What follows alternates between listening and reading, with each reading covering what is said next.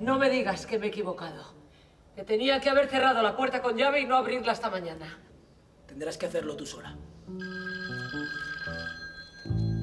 ¿Te ha pasado algo a alguien que conocemos? ¿Cómo? Qué absurdo, ¿no?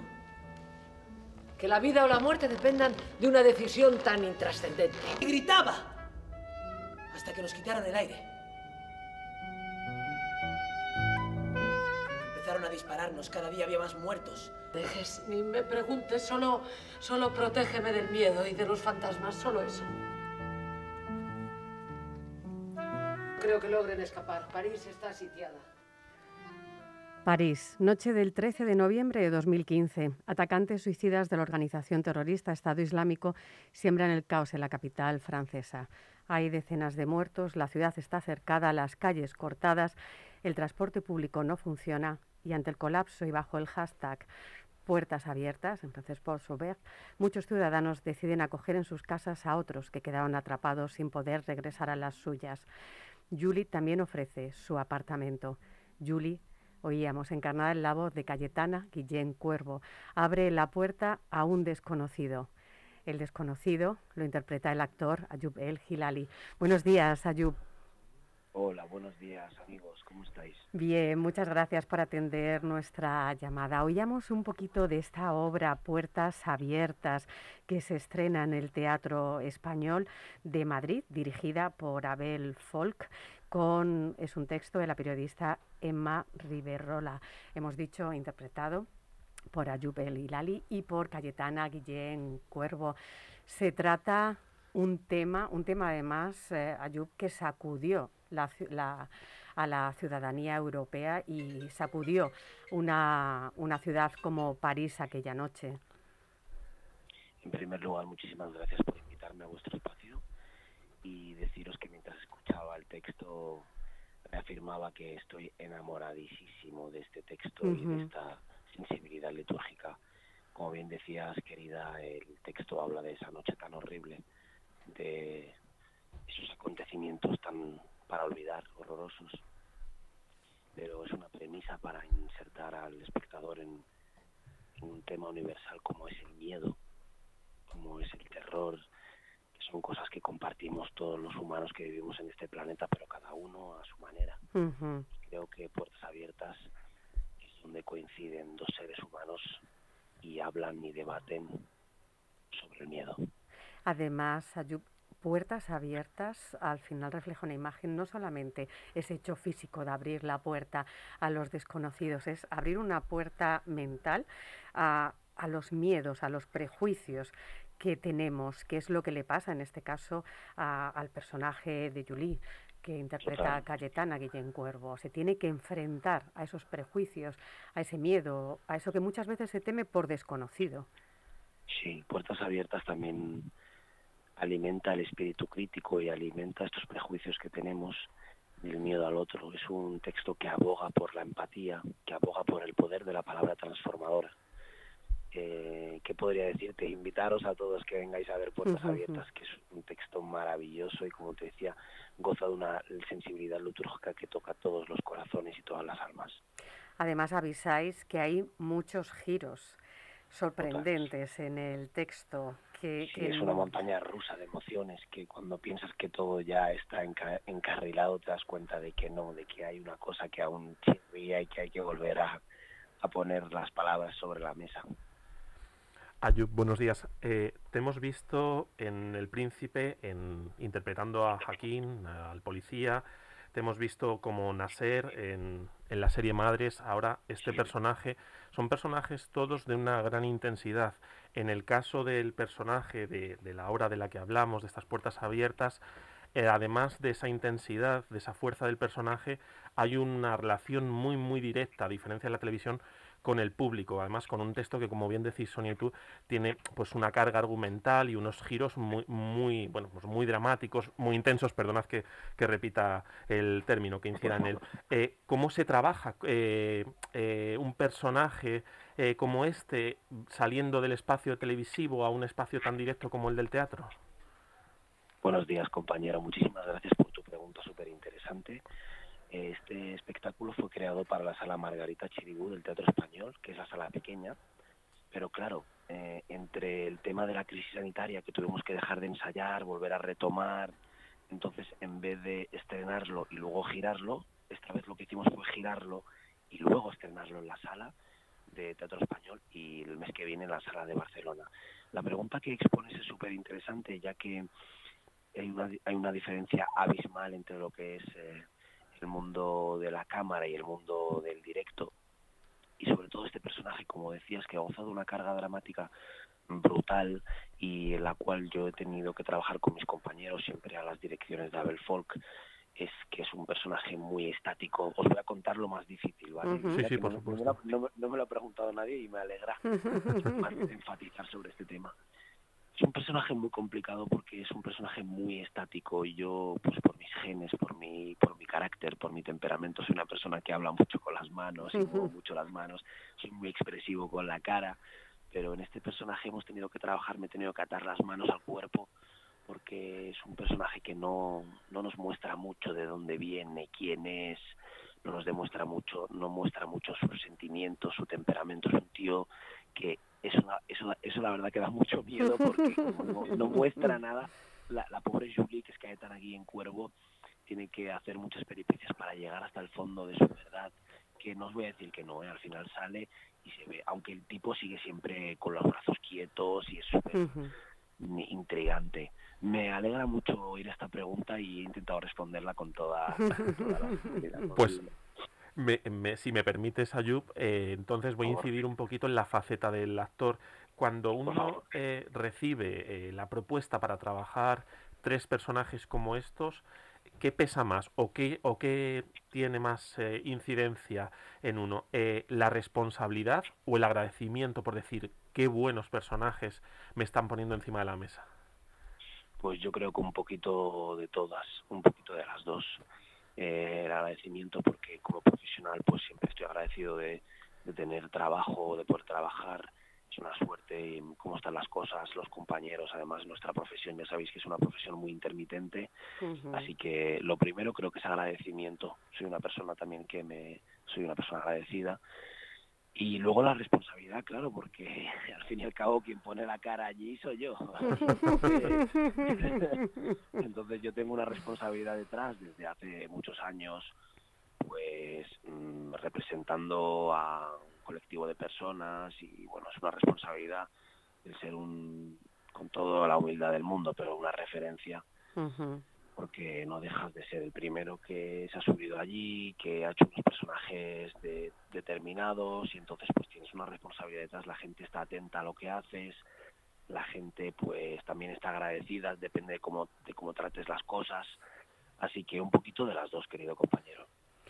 Ayub, se vivió una situación, volviendo a, la temática de la, de la obra, eh, en esas fechas, esos años que vivimos, eh, donde era constante, además en todos los medios, ¿no? la amenaza del terrorismo islámico, vimos que Sí. empezó a haber, además a raíz de eso, un movimiento de, de una bueno, de una islamofobia, ¿no? Había eh, contra, contra todas las, las personas que, que uno decía, ya, es sospechoso, ¿no? Eso, en tu caso, ¿cómo lo viviste? ¿Cómo viviste esa época? Bueno, pues es una época complicada, seguimos viviéndola aunque un poco más diluida, vamos, seguimos teniendo una campaña electoral promovida por unas personas ujú, que promueven el odio y todas esas cosas, y la segregación y, y el linchamiento de huérfanos sin familia y Ujú. abandonados es muy fuerte. Pero es verdad que en esa época pues la cosa estaba un poquito sensible y yo creo, con todos mis respetos y con la delicia de la diplomacia y del poder de la palabra transformadora, transformadora en la que yo creo, creo que también somos nosotros todos los comunicadores somos responsables porque creo que cuando algo se comunica de una manera pues mm, influye en la población en la población perdón que el francés me sube. Influye influye de una manera determinada. Yo creo que desde nuestra responsabilidad siempre tenemos que velar por por el por el nuestra responsabilidad y os incluyo ¿eh? como comunicadores me refiero siempre tenemos que velar por por la seguridad y por el bienestar dialéctico y no, demon, no demonificar nomenclaturas y cositas así. Yo creo que pasa todo por eso. Disculpadme que me ponga un poquito intenso. No, no, es que el tema además da pie, da pie para esto, porque, porque además en la obra, o sea, además de recordar estos hechos, claro, el, la cuestión que planteáis, la cuestión social y moral que se plantea da para un debate largo y para que cada uno luego cuando abandona la función se vaya camino a su casa pensando y recapacitando, porque... Eh, perdona, ¿eh? Sí, no, no te preocupes eso es lo maravilloso, ¿no? Hmm. Cuando uno sale de la sala y se levanta de su butaca y sale por el umbral de la puerta del teatro, siga planteándose preguntas, lo que decíamos antes, no alimentar el espíritu crítico, hacerse preguntas o incluso decir o incluso replantearse cosas de sí mismo. Gente que nos ha esperado a la puerta y nos ha dicho muchísimas gracias. Es que ahora mi cerebro ha hecho un clic, qué maravilloso, ¿no? Qué, qué, qué, delicia. Entonces eso es lo eso es lo más bonito que la persona cuando sale del abandona la sala y se, se queda haciéndose preguntas o preguntando a la persona con la que ha asistido es maravilloso. Es que además, Ayup, aquí da pie a, hay una contradicción social, o por lo menos a mí me parece que, que en estos momentos hay esas situaciones, ¿no? como esa noche donde eh, se produce con ese hashtag un movimiento ciudadano muy grande, donde se abren las puertas para acoger a la gente. Entonces, uno podría decir, viendo solamente eso, qué, solidaria ¿no? es, es la gente, cómo van todos a uno. Pero a la misma vez se produce una fractura social y se ve el lado B, ¿no? La cara B. Al final, ¿qué sociedad somos? Sí, yo creo que si estamos divididos por cabezas y cerebros es por algo, porque cada uno tiene su historia, cada persona tiene sus mochilas emocionales, su bagaje, ¿no? Su background. Y, y, la verdad que la obra representa muy bien eso, porque de pronto hay un ser humano o un colectivo de seres humanos de un barrio que deciden hacer un acto solidario generando un hashtag, es precioso, es muy bonito a nivel humano, pero de pronto también esa misma sociedad se fractura y, y, y, se genera la división social y la división no que, las que las personas se dividen por credos o por tonos de piel o es muy interesante esta esta función sobre todo por eso porque refleja muy bien la sociedad en ese aspecto, el ellos, el nosotros, el vosotros, el nosotros. Y qué maravilla, y qué maravilla poder trabajar, perdonadme, me inciso, qué maravilla poder trabajar con la compañera que tengo. ha sido una suerte, me ha tocado la lotería. Maravillosa Cayetana. Cayetana y en Cuervo, creo que, que es una suerte también como la de poder trabajar. Antes de entrar en la pregunta que te iba a hacer, eh, enlazando con, con, esta referencia que haces a esa gran dama del cine y del, y del teatro español, antes te preguntaba ¿no? sobre la responsabilidad a la hora de subirse a un escenario y sobre todo con un personaje como este y con una temática tan delicada y tan dramática como esta. Como esta. ¿Compartir escenario con, con Cayetana es una ayuda? Sí, la verdad que compartir escenario con Cayetana es, es un aprendizaje es una motivación, es una delicia. Tengo una suerte impresionante porque hemos compatibilizado también en el aspecto humano, en el aspecto intelectual, en el aspecto profesional. Es una maravilla, la verdad que estoy muy contento.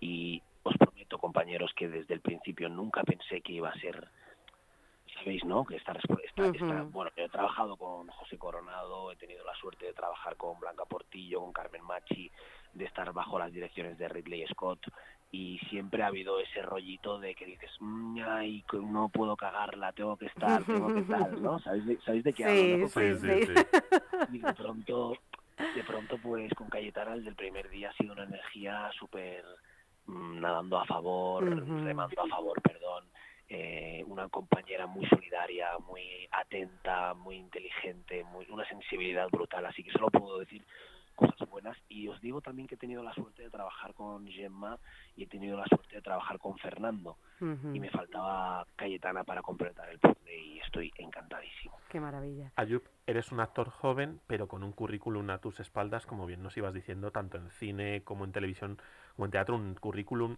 impresionante. Quizás pertenezcas a la primera generación que en eh, todos estos espacios, cine, teatro y televisión, de una manera abierta, eh, ya empieza a mostrar la diversidad que tiene la sociedad española. Cuando hablo de diversidad, me refiero étnica, me refiero cultural, me refiero, bueno, en cuanto a países de origen e incluso sexual. Eh, es cuando trabajas con actores de otra generación diferente a la tuya, ¿se nota esa diferencia en cuanto al trato de la multiculturalidad? En, porque tengo la sensación de que en España, aunque existía esa multiculturalidad, hasta ahora no se, está no se estaba tratando de una manera abierta. Es decir, en televisión, en el cine, se ocultaba un poquito. Parecía que no había personas árabes, que no había homosexuales. Ahora ya se tratan de una manera abierta y con más naturalidad, ¿no? Estoy súper contento de estar aquí con vosotros y recibiendo estas preguntas tan tan bien posicionadas. Muchísimas gracias, compañeros. También quiero No, gracias a ti, Ayub. Eh, la pregunta que pones es súper interesante porque te referías a generaciones, o sea, más jóvenes que yo, porque yo ya soy de los primeros, de los mayores. Pues, es que eres mucho más joven que nosotros, ¿eh? debo, decirte. Tengo la suerte de estar en contacto con todos los jóvenes influencers, nuevos actores. Tengo la suerte de estar en contacto con todos ellos y de poder realizar proyectos y de poder arrancar cositas, porque ellos también están muy activos, porque es otra generación, el Instagram, el TikTok, todo esto, ellos están en millones de seguidores, hablo de Hamza Taidi, hablo de Ajar Brown, hablo de gente que están muy pegados, como dicen ellos, en, las redes, y es verdad que hay toques diferentes, pero yo también creo que es por la juventud que ellos tienen aún y por el, por el momento en que les ha tocado vivir eh, yo intento estar detrás de ellos, inculcarles valores, libros, películas, ver cosas juntos. Como os he dicho, también estamos preparando cositas porque creo que es importante que, contemos nuestras historias por nosotros mismos. Yo como referente tengo a Abdelatif Guidar, a Hamid Krim, que son personas que siempre han hecho de nuestros padres, de nuestros tíos, eh, gente como Abdelatif Guidar, que tiene un Goya. Eh, son personas que nosotros también debemos de sus de su experiencia. E intentamos aprender todo desde la humildad y el respeto e intentamos eh, dejar una plaza mejor para las personas que vienen detrás. Creo que lo que estamos aprendiendo todos juntos es empezar a contar nuestras historias por nosotros mismos y también el, el, el, el hecho este de que nosotros hemos crecido aquí, nuestros padres han luchado mucho para que podamos tener nuestro hueco, para que podamos estudiar, leer mm, y creemos que les debemos, aunque sea honrar ese, ese sacrificio, ese trabajo que han hecho ellos y estamos trabajando un poco en esa dirección de crear nuestro propio contenido. No puedo contar más, pero pronto espero volver otro día aquí con vosotros y contaros Por supuesto. las cosas que están que empiezan a surgir, que empiezan a, a emanar. Pues Ayub, te tomamos la palabra. Sabes que esta es tu casa. Nuestros micros están abiertos. A nuestros oyentes, ya saben, tienen esta maravillosa oportunidad. Vayan al Teatro Español en la Sala Margarita Sirgu hasta el día 2 de mayo. Luego ya en Barcelona, en el Teatro Romea de Barcelona. Como nos acaba de decir Ayub, eh, incluyendo una cosita más que es desde nuestra humildad, desde el respeto y desde nuestra admiración. Muchísimas gracias por compartir este ratito con nosotros, Ayuda. Muchas gracias y te esperamos pronto con esos nuevos proyectos que ya has adelantado un poquito. Gracias por vuestro programa y nos vemos prontito. Muchísimas gracias. Gracias a ti. Un abrazo, Ayuda. Gracias. un abrazo.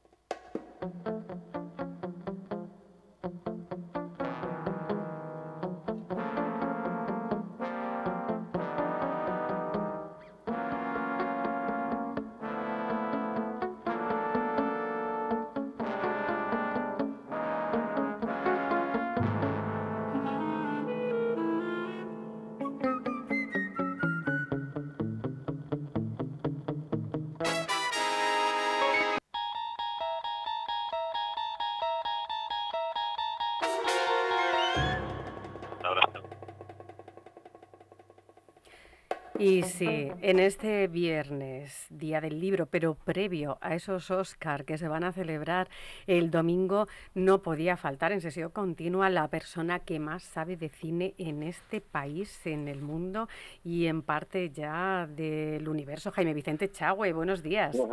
Hola, muy buenas amigos, ¿qué tal?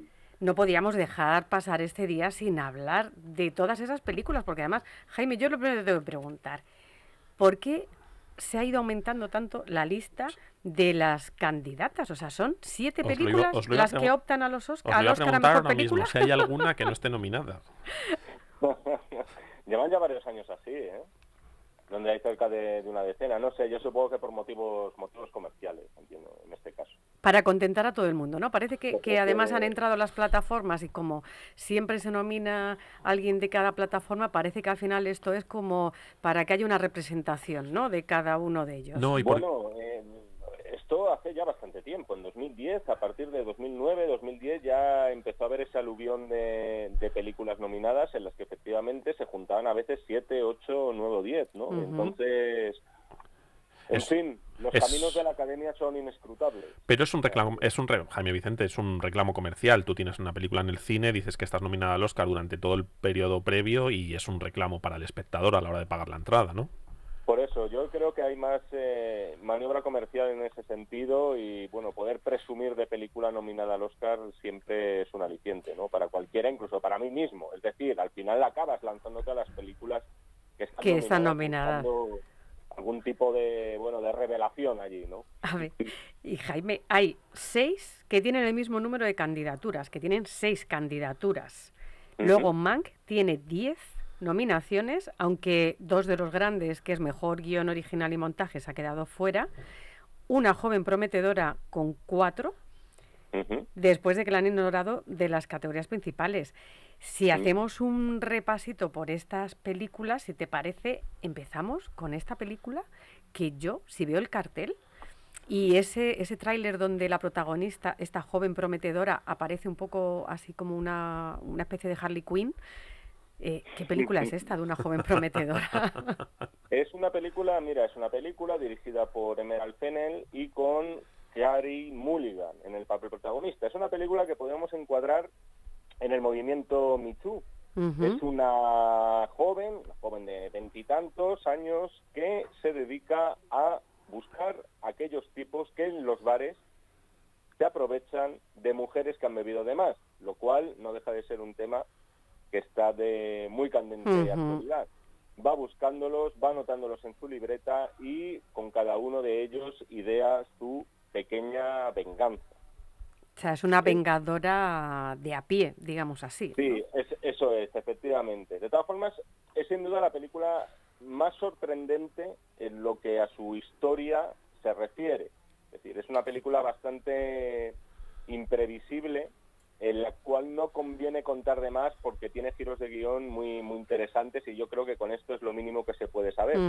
En todo caso, hay que destacar que la película la acaba haciendo suya Karim Mulligan, que está sensacional en un, en un papel cuando menos inquietante, ¿no? Como esta joven prometedora en busca de abusadores potenciales. Ella está nominada a Mejor Actriz Protagonista. En este caso, además, está la película, dirección y guion original.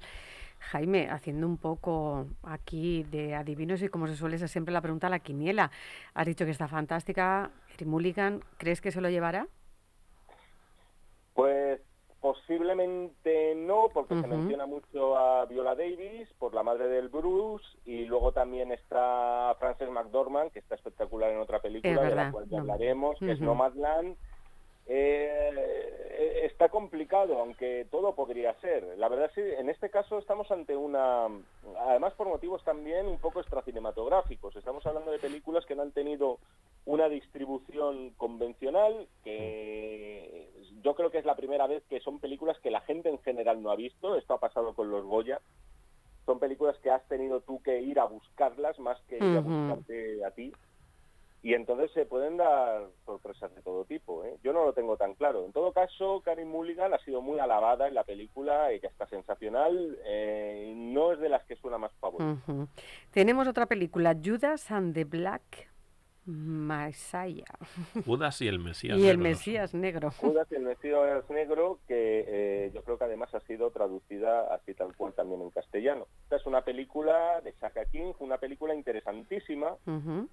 Que nos narra el caso real de Fred Hampton, activista de los Panteras Negras, aquel grupo revolucionario por los derechos de la población negra en Estados Unidos a finales de los años 60, y concretamente la película detalla cómo el FBI, además estamos hablando de una película basada en hechos reales, infiltró a una persona, un ladrón de tercera clase, dentro de los Panteras Negras. Una persona, por supuesto, también negra, gracias a lo cual pudieron neutralizar a este grupo. En definitiva, es la película más combativa, más de trinchera, no demasiado... eh, es una película muy competente, como no puede ser de otro modo. Esto se le presupone a todas las películas y más que están nominadas a los. Oscars. Quizás no es deslumbrante, pero desde luego es una película con la que sales con ganas de alistarte en los Panteras Negras. Que quizás comparta además esa, ese tono combativo con Los Siete de Chicago, ¿no? Una gran película. Sonia habla de su guionista como el rey del, del guion, ¿no? O el, o el maestro, o el dios del guion, no sé qué. Aaron Sorkin, es, No- eh, en no- las escuelas de guion lo primero que aprendes es Aaron Sorkin. Una película, extraordi- una película extraordinaria, además muy recomendable. Sí, de hecho, mira, ya si queréis incluso podemos eh, enlazar con la otra, porque efectivamente Judas y el Mesías Negro y El Juicio de los Siete de Chicago son dos películas que se solapan en el tiempo, Ujú.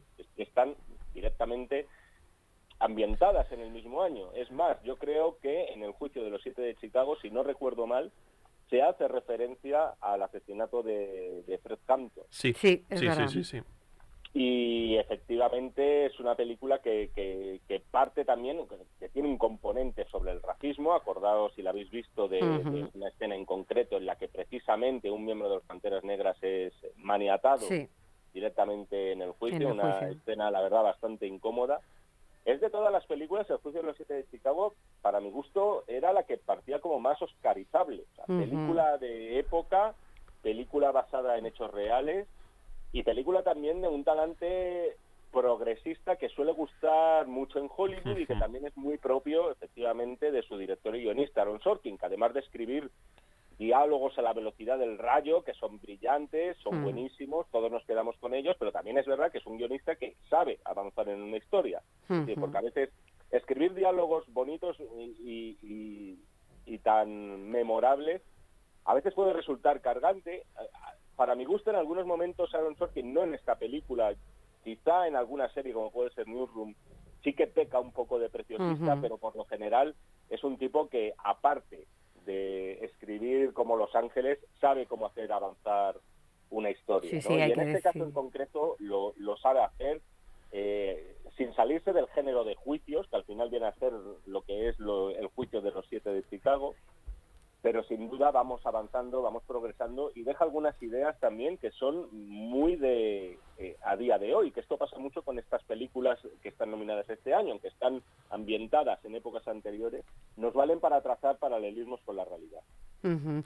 Tenemos, tenemos Mank, esta, esta película que se puede ver en Netflix, esta maravilla en blanco y negro, con otra gran actuación, Jaime. Ujú. Es la película, además, como has dicho antes, con más nominaciones, que son 10. Esto, ya que hablábamos del tema de cuáles eh, películas son favoritas y tal, habitualmente la película que tenía más nominaciones, me solía decir que es la que iba a ganar, pero en este caso no va a ser así. Es una película fuera de su tiempo, que además muestra el poderío del que para mí es el mejor cineasta activo que tenemos en la actualidad, por lo menos en la cinematografía americana, que es David Fincher, que Sí. se permite el lujo de recuperar el blanco y negro y centrarse en una figura que el público en general, por desgracia, no le va a interesar demasiado y que al público más joven le va a dar directamente igual, que es Herman Mankiewicz, autor del guion de la que es posiblemente la gran obra maestra de la historia del cine, que es Ciudadano Kane. Para mi gusto, la película más cinéfila Sí. que estila mayor amor al cine de todas las que están nominadas y posiblemente la que está más fuera de su tiempo. Sí, sí, es un ejercicio de estilo cinematográfico. Y llegamos a una de estas, como digo yo, de las que se ven por la tarde, el melodrama de niños y familias, Minari, historia de mi familia. Jaime. Efectivamente, Minari, que es eh, una película que para sorpresa de muchos eh, se ha colado en las nominadas, hay que decir que esta película, que por cierto la vi ayer, es una película, es, bastante, es muy entrañable, es sobre la salida adelante de una familia de inmigrantes coreanos en, el Estados, en los Estados Unidos de los años 80. Es una película, por cierto, hablado eh, en su 80%, me atrevo a decir, en coreano, muy autobiográfica por parte de su realizador, de Lee Isaac Chang, un director, por cierto, que hasta ahora era totalmente desconocido, por lo menos en nuestro país, y no contaba con grandes créditos. Es una película producida por Brad Pitt y esto también influye, es decir, tener un nombre, un monstruo, un gigante de la industria como es Brad Pitt detrás apoyándote, eso te va a dar muchas papeletas en la distribución y en, y en la entrega de premios. Y que y pese a las diferencias culturales que nos habla, que nos pueden ser un poco extrañas, porque España nunca ha sido un país de, que haya tenido el, este movimiento migratorio que ha podido tener Estados Unidos, sí que nos habla de temas muy universales como son la religión, la muerte, la filosofía del éxito, el fracaso, el fracaso en una sociedad como es Estados Unidos, donde eso supone ya quedar marcado con una letra escarlata, y además todo eso con con analogías muy pertinentes con la naturaleza. A mí me parece, eh, insisto, ¿eh? no hay películas que digas son obras maestras absolutas que van a trascender, pero a mí me parece una película eh, bastante recomendable en general para cualquiera. Y tenemos otra que es un duelo de titanes de los actores. Olivia Coleman con el gran Sir Anthony Hopkins, el padre. Hay dos cintas que están nominadas este año que podríamos encuadrar en el subgénero de enfermedades, para así entender, ¿no? Pero ambas son muy lejanas de los tópicos y lugares comunes que todos podemos eh, asociar a este género. Y una de estas es El Padre, una película con el Alzheimer como protagonista. Y para que os hagáis una idea, para mi gusto, esta cinta me parece más cercana en espíritu a algo como Memento de Christopher Nolan que a otros acercamientos al Alzheimer que hemos podido tener más recientes y más melodramáticos. Esta película supone experimentar en primera persona lo que conlleva esa enfermedad, toda la confusión, todo el miedo que acarrea el ir eh, perdiendo y confundiendo la memoria poco a poco. Alguien la ha definido además como una película de terror más que un drama y estoy completamente de acuerdo. Y lo de Anthony Hopkins, eh, con sus, calculo que debe tener cerca de 86, 87 años, eh, es espectacular en esta película. O sea, que este actor, que es verdad que ha tenido eh, una serie de altibajos, a veces con una elección de, producciones, cuanto menos, bueno, peculiar. Discutible, ¿no? Sí, sí totalmente comprensible porque, oye, la gente se quiere ganar sus garbanzos y si tienes que aparecer en una película de Transformers, aparece. Pero de verdad, lo que, lo que hace él en esta película, para mí sería el ganador del Oscar eh, directo. El problema que tiene es que está Chadwick Boseman nominado. Eh, es verdad que falleció. falleció hmm. eh, recientemente, no sé si este mismo año, el año pasado. El año pasado, sí y eh, es un premio que tiene cuanto menos eh, complicado. Yo creo que en este caso eh, la Academia posiblemente opte al final por premiar a Boseman por La Madre del Blues, película por cierto la cual no puedo juzgar porque no la he visto pero últimamente se decanta mucho por, por los premios póstumos. Así que es probable que Hawkins, eh, yo creo que de forma injusta, no se, no se lleve ningún tipo de, de, premio y se quede solo con una nominación. Esto es lo de ahí que está en el momento justo, en el momento adecuado, y al final los Oscar hay que verlo con quién competías aquel año. Eso es cierto. Jaime, se nos va a quedar porque tenemos a la siguiente entrevista ahí esperando, estamos al final del programa. Se nos queda Sound of Metal esta película queda ahí. Yo lo siento, pero vas a tener que estar el viernes que viene. Sí, es que no, eh, queda otra. Nos tienes que mandar tu quiniela personal para que lo pongamos en redes y la gente diga sí, nos parece o no. ¿Y te parece que el viernes que viene terminemos de comentar? No, Malán, hablamos con ella, hablamos de ella cuando hablamos de los Globos de Oro. No, es la, la favorita, diríamos así, ¿no? No Mandan sería así la película la película que parte con, más eh, posibilidades. Al final es la película también que ganó los Globos. Sound of Metal, hay que verla, Jaime. Eh, eh, otra película dentro del subgénero de enfermedades pero también diferente, en este caso sobre la sordera y con un acercamiento muy peculiar también a la enfermedad, muy lejos de autocomparecerse, sino casi viviéndola como una forma de vida alternativa. Es una película interesante y diferente también. Tenemos día y medio para ver algunas de ellas Exacto. antes de la noche. Bueno, Maratón. casi dos días para hacer... Maratón. Jaime, ve cuadrando la agenda. Sí, sí. Ve mandándonos la quiniela. Vamos haciendo, vamos haciendo números. Vamos haciendo ahí. Muchísimas gracias. Un placer, Muchísimas Jaime. abrazo, Un abrazo grande. Hasta luego, chao, chao.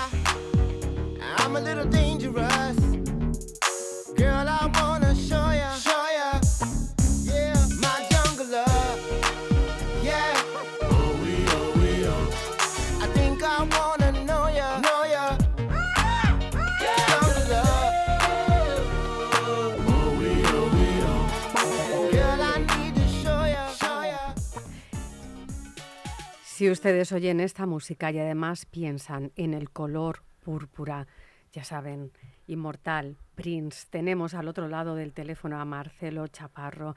Estamos hablando del último libro, Prince, la imagen púrpura. Buenas tardes, Marcelo. Hola, buenas tardes chicos, chicas. Muchas gracias por esta, por esta invitación, por esta ventana a la cultura, a la cultura púrpura. Gracias. No, muchas, muchas gracias a ti, Marcelo. La verdad es que nosotros además somos muy admiradores de la, de la figura de Prince y, y este libro además nos plantea o nos muestra un Prince desde una perspectiva que es la que menos acostumbrados estamos a ver.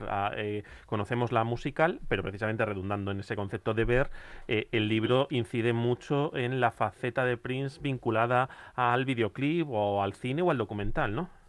Sí, es, es correcto. Y además eh, vamos a analizar toda esa producción audiovisual de Prince, que es tan amplia, pero la vamos a, vamos a seguir un poco la- el- las muestras que él nos ha dejado, porque él a veces pues mm, se convertía o permitía que su psiquis tomara una, mm, un cuerpo muy específico. Él creó personajes para cine, él creó personajes también seudónimos, un gran alter ego que es Prince, ¿no? la imagen del gran músico. Eh, también personajes incluso creaba para lanzar una canción en, su, en, en radio o para escribir, también escribía detrás de muchos personajes, identidades, alter egos, seudónimos, y pienso que el más conocido por el gran público es el símbolo. Es una etapa de siete años muy mística, muy productiva y también muy convulsa. Es muy interesante ver como un artista como David Bowie, porque siempre se piensa en David Bowie como el, el gran, no, el gran rey de las máscaras, pero Prince también no se queda nada atrás. Es muy interesante esto. El- estamos hablando eh, de Symbol, como tú nos decías, eh, hasta el punto de que uno de sus últimos alter egos fue el artista antes llamado Prince, que es un, eh, un, un alter ego que a mí siempre me llamó mucho la, mucho la atención. Yo quería preguntarte, porque siempre hemos tenido la sensación de que Prince es uno de esos músicos que produjo una cierta transformación en la música, ¿no? Partiendo desde el, desde el soul, quizás, eh, eh, como lo fueron desde nuestro punto de vista, ¿eh? Eh, pues Supertramp respecto, bueno, pues a un cierto uso de la electrónica, los Beatles, Dire Street en el ámbito del, del pop, eh, pero es que además Prince, por lo que nos mostráis en el libro, lo que nos muestras en el libro, también es un innovador, un vanguardista y un transformador en el concepto del videoclip y, ¿no? y, de, la, y de la película y de la banda sonora. Sí, correctamente. Eh, mira, en el, en el- campo del videoclip, Prince eh, ha hecho historia al ser uno de los primeros que, digamos, oficializó, institucionalizó eh, lo que hoy en día es muy común y es el video lyric o el lyric, lyric video. Entonces, en una época en la que se enfrentaba con su, con su discográfica, pues decidió sacar una, una canción eh, muy política y muy social que es Sign of the Times. Entonces, para que nos concentráramos en el mensaje de la canción, Prince lo que hace es contratar un equipo de diseñadores y tenemos un vídeo en el que solamente aparecen la, la letra de la canción. Esto es muy normal hoy, lo vemos como algo muy común, una práctica pues común, pero en su momento no lo era tanto y después le copió, digamos, entre comillas y con mucho respeto, le copió la idea a George Michael, porque tres años después, ellos, Prince y George Michael, se enfrentaron visceralmente contra las casas discográficas respectiva, entonces Warner Bros. y Sony.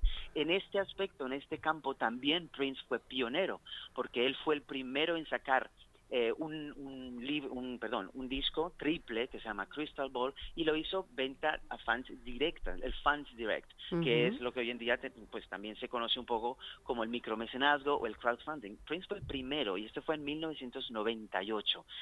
Esta es la época de Symbol, un hombre muy enamorado, pero también un hombre muy, muy militante. Es las dos caras de, este es uno de los 30, más de 30 alter egos, egos o seudónimos que él utilizó más de 30. Entonces es una creatividad vastísima, ¿no? No olvidemos que Prince es un poco, digamos, la extensión, si me lo permitís, del el P-Funk de George Clinton, que era otro grandísimo eh, creador de figuras, de imágenes, entonces de personajes alternos. Es muy interesante eh, porque el gran público conoce a, Symbol, pero hay mucho más que descubriréis en este libro. Marcelo, hablas de esta creación continua, ¿no? Esta, esta creatividad sin límites, sin límites tanto que llega a un ámbito que, que, bueno, si nos preguntaran, nunca hubiéramos creído que podía ser así. Es Prince en el videojuego.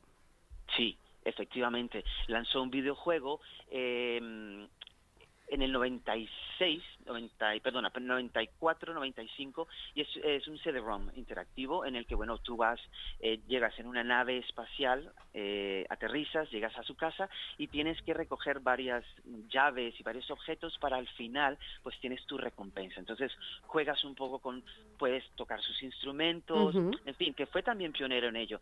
Y en este, en este CD-ROM también él eh, estrenó dos canciones nuevas. Entonces, él buscaba terrenos para la promoción, y la distribución de su música que fueran más allá de simplemente pues lanzar álbumes y sencillos. También lo hizo con una obra de eh, danza teatro para la que eh, contrató a Carmen Electra, no sé si recordamos a Carmen Electra de, la playa. En fin, es decir, eh, era un hombre bastante prolífico. Mirad, hace dos semanas se lanzó la campaña para de promoción para su nuevo álbum que saldrá en julio, es material inédito. Entonces la CBS hizo un súper especial y también un programa americano muy famoso que es 60 minutos. Entonces, claro, nosotros creíamos, los fans, que Prince nos había dejado 2.500 eh, canciones grabadas. Pues cuán equivocados estábamos porque es oficial ya, ya confirmado, son 8.000 canciones que ha dejado Prince.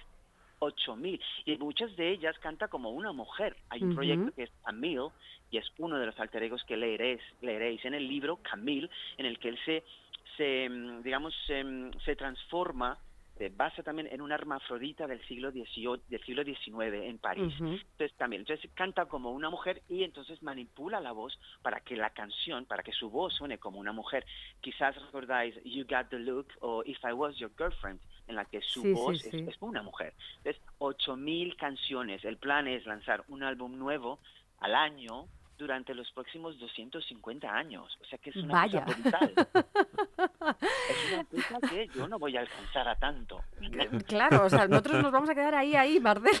A lo mejor nos perdemos el último. Por supuesto. ¿Y cómo creaba este tío? ¿Y cómo creaba? ¿Y cómo eh, se escondía, no, pero sí jugaba con la identidad. Él jugaba mucho, era muy enigmático y muy privado, pero también construía no solamente identidades para sí mismo, sino para, para los demás. Bashilai le inventó un personaje que se llama Sister Fate, etcétera, hasta llegar al, al, al último de sus alter egos, que es el último que estudiamos en este libro, My Name Is, las identidades alternativas de Prince Roger Nelson.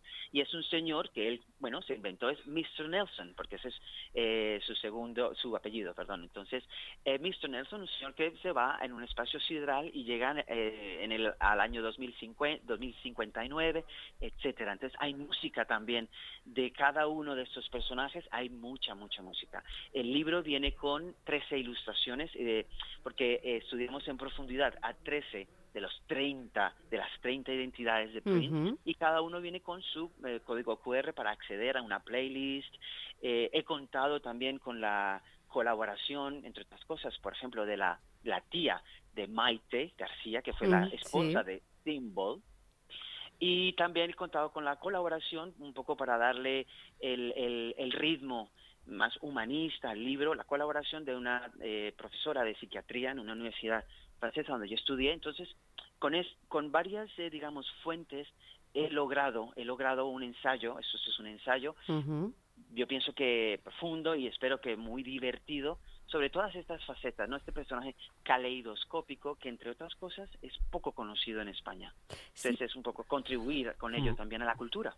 Porque, Marcelo, ahora que, lo dices, ¿no? Prince, que es un, personaje poco conocido en España, ¿crees que puede haber sido muchas veces, Prince, que uno tiene esa imagen, ¿no? Un poco, digamos, extravagante, con todo lo que le rodeaba, cuando la, puesta en escena. ¿Crees que a veces la puesta en escena excesiva, pero excesiva en el buen sentido de la palabra, ¿no? Digamos, esa barroca. Eh, ¿Crees que puede haber un poco eh, opacado al músico, al talento, al genio que hay detrás, a esa obra? Yo creo que no, yo creo que no, porque fíjate que si te tomas ahora un tren y cruzas la frontera, en Francia es un dios. Y está al mm. lado. Y está al lado. Y él hizo lo mismo en Francia, eh, o sea, hizo, tu carrera es igual eh, para cualquier país, ¿no? Entonces, en Holanda es un absoluto, también te lo digo un poco porque, bueno, yo he vivido en Francia, conozco el fandom francés, pero es que también se ha vendido, hemos vendido, hemos hecho muchas preventas en Francia, Holanda, el Reino Unido, países escandinavos. Entonces, claro, te das cuenta de que hay más factores. Yo pienso que hay muchos más factores. Sí, yo... yo mm. perdona, Marcelo, mm. continúa, discúlpame. No, no, no, solamente eh, puntualizar eso. Yo pienso que hay se recibe y se aprecia, se conoce, se estudia a un artista, pero también desde la idiosincrasia. No sé qué ha pasado con Prince en España. No lo sé.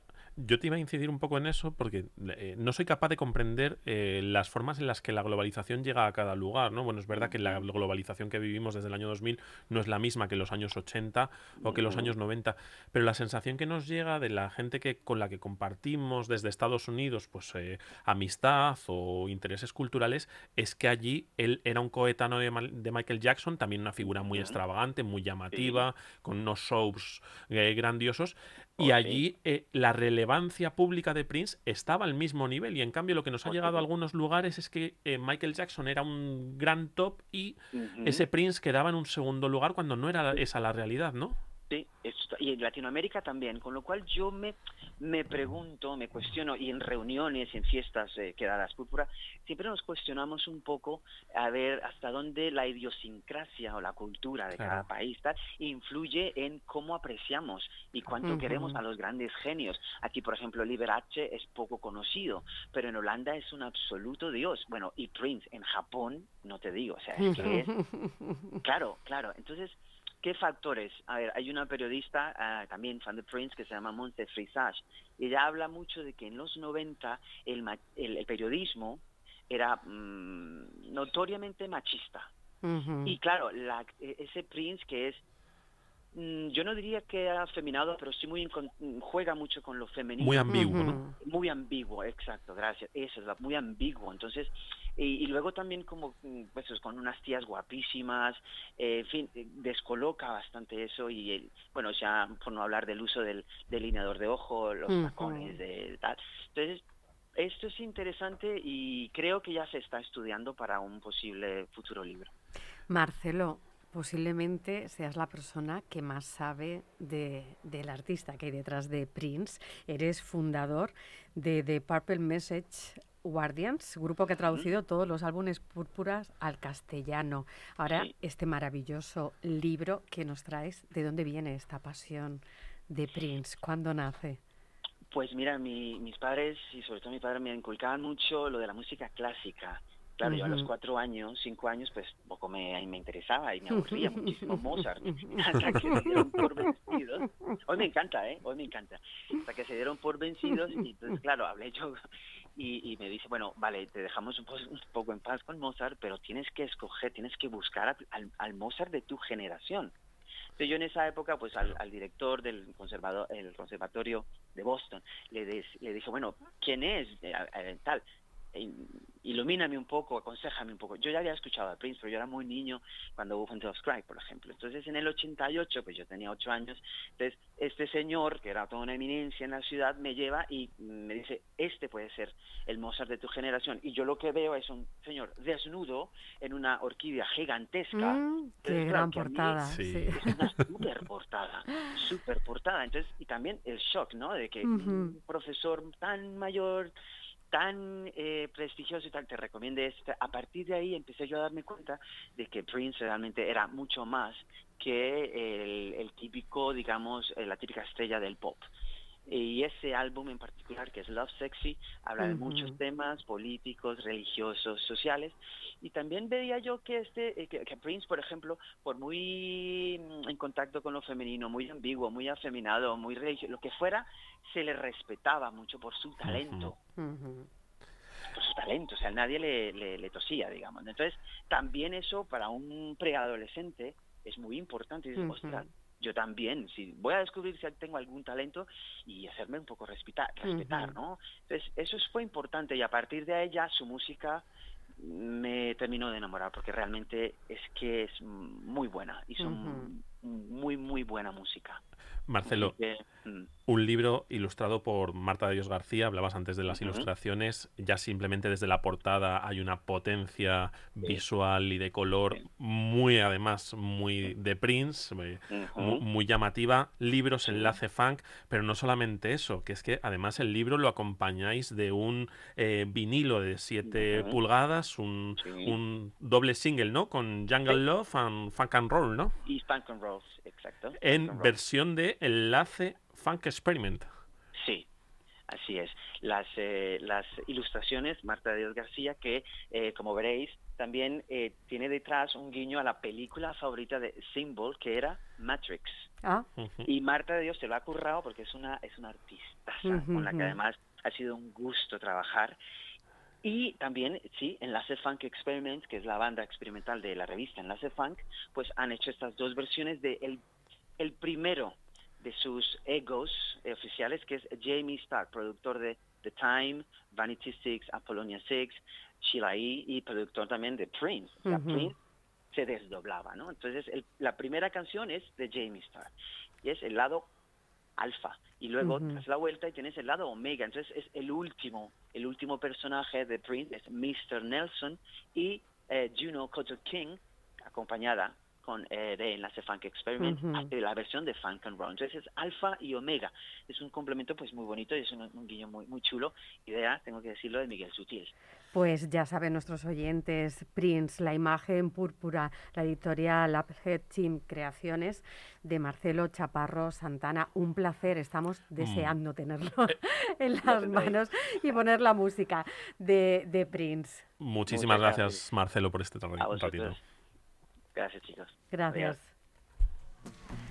Y hasta aquí un viernes más en sesión continua. Ya saben, feliz día del libro, feliz San Jordi. Disfruten, lean, vean cine y escuchen a Prince. You will hit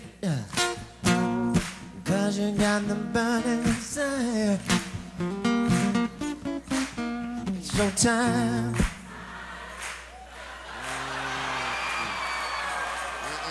Mm. mm. You will hit Cause you got the burn desire yeah. It's your time Got the horns and why don't you blow it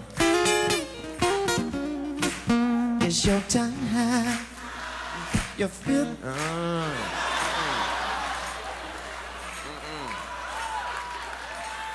It's your time. Uh, you feeling cute and baby, you know it. Oh. Cream, get on top. Cream, you will cut. Cream, don't you stop. Cream, sugar, get back. You're so good, baby, think nobody better. Yeah, so you should have. You know I wrote this in, while I was looking in the mirror, right?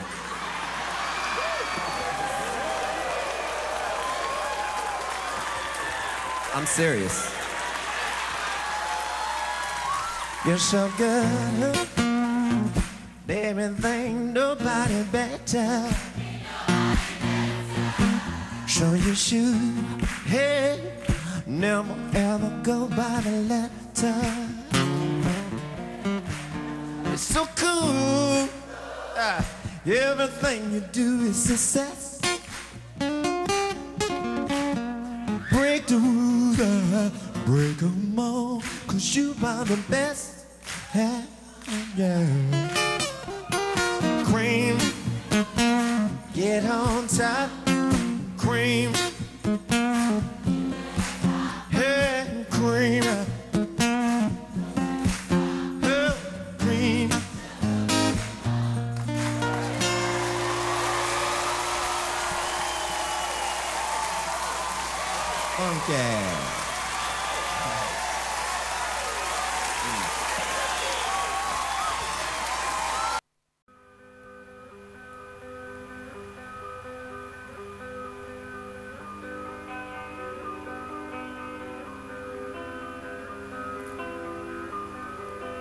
Sesión continua en LGN Radio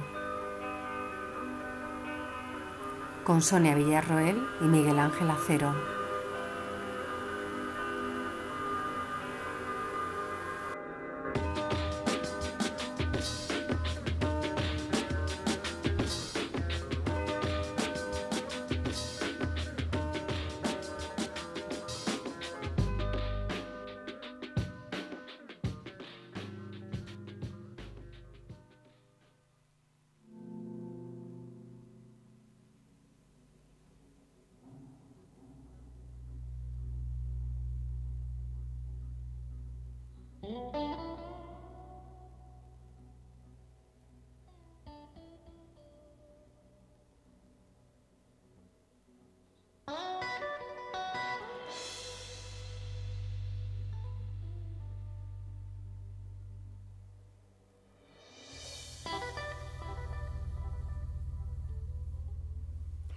En un lugar de la Mancha de cuyo nombre no quiero acordarme, esta primera y eternamente pronunciada frase del Quijote se podría cambiar hoy por en algún lugar de una librería cuyo nombre siempre recordaré. Hay un mundo levantado con trazos de letras esperando.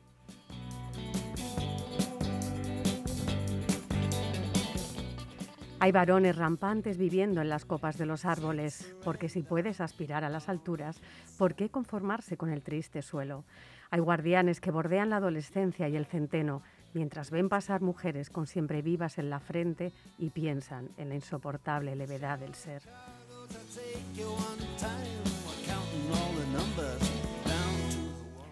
Un hombre camina con los cuellos subidos de una gabardina por los márgenes de una página y bien podrían ser los de una playa de Argelia y aquel hombre arrastrar con cada paso un profundo sentimiento de ser siempre el extranjero. El mismo bar que baña otra playa, unos pies descalzos enredados en versos de una mujer de ojos tristes y profunda soledad. En una esquina dispersa entre el polvo apilado puede que encuentres la felicidad de los ogros, compartiendo con la pequeña vendedora de prosa. Hay también amores tardíos que comenzaron demasiado pronto para luego quedar eternamente mecidos por el fluir de un río, mientras la carne, que huele ya viejo, sueña con ser joven nuevamente, porque el amor, ya se sabe, es como el cólera, y uno siempre sueña con regresar a Macondo.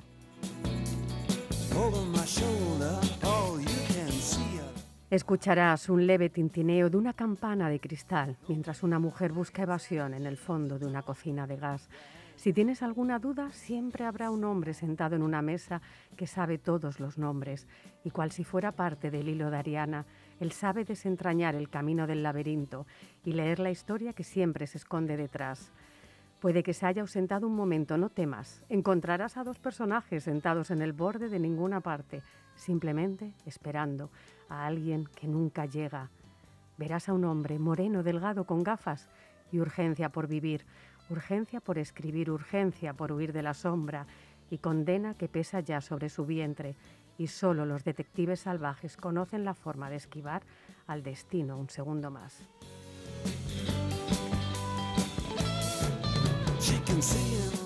Encontrarás novias enamoradas de hombres que son como ríos oscuros llenos de ramas, países que huelen a podrido como Dinamarca, cartas remitidas por una desconocida, buenos días que saludan a la tristeza, árboles de la ciencia o luces de Bohemia en un martes de carnaval.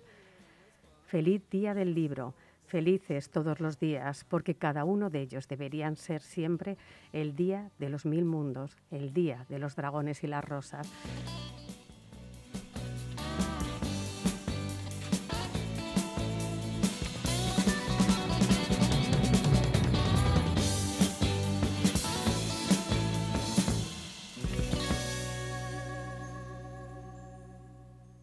Feliz Día del Libro, feliz San Jordi, este 23 de abril.